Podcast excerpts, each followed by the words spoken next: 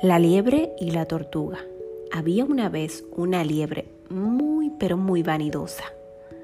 Corría veloz como el viento y estaba tan segura de ser el animal más rápido del bosque que no paraba de presumir ante todo aquel que se encontraba en su camino.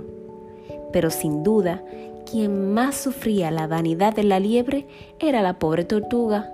Cada vez que se encontraban por el bosque, la liebre se burlaba cruelmente de su lentitud. Cuidado, tortuga, no corras tanto que te harás daño, le decía. Pero llegó un día en que la tortuga, cansada de las constantes burlas de la liebre, tuvo una idea.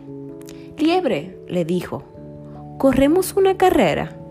Apuesto a que puedo ganarte. Tú, ganarme a mí, le respondió la liebre asombrada y divertida. Sí, como lo oyes, vamos a hacer una apuesta y veremos quién gana, dijo la liebre. La liebre, presumida, aceptó la apuesta sin dudarlo.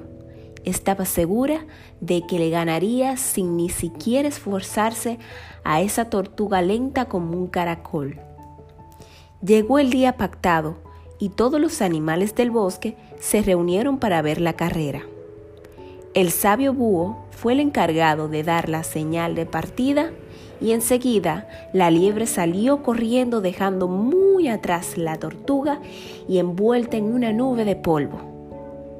Pero sin importarle la enorme ventaja que la liebre le había sacado, en pocos segundos la tortuga se puso en marcha y pasito a pasito, a su ritmo, fue recorriendo el camino trazado.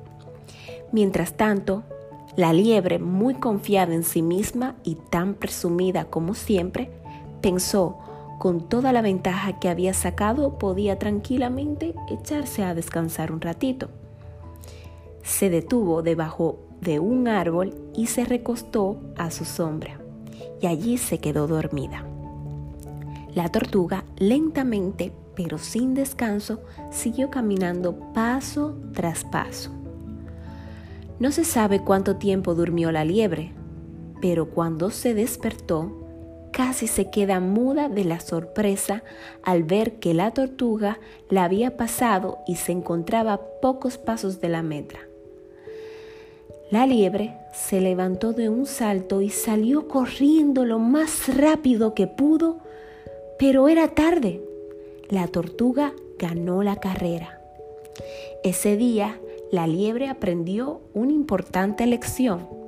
Jamás hay que burlarse de los demás ni creer que somos mejores solo porque hacemos algo muy bien.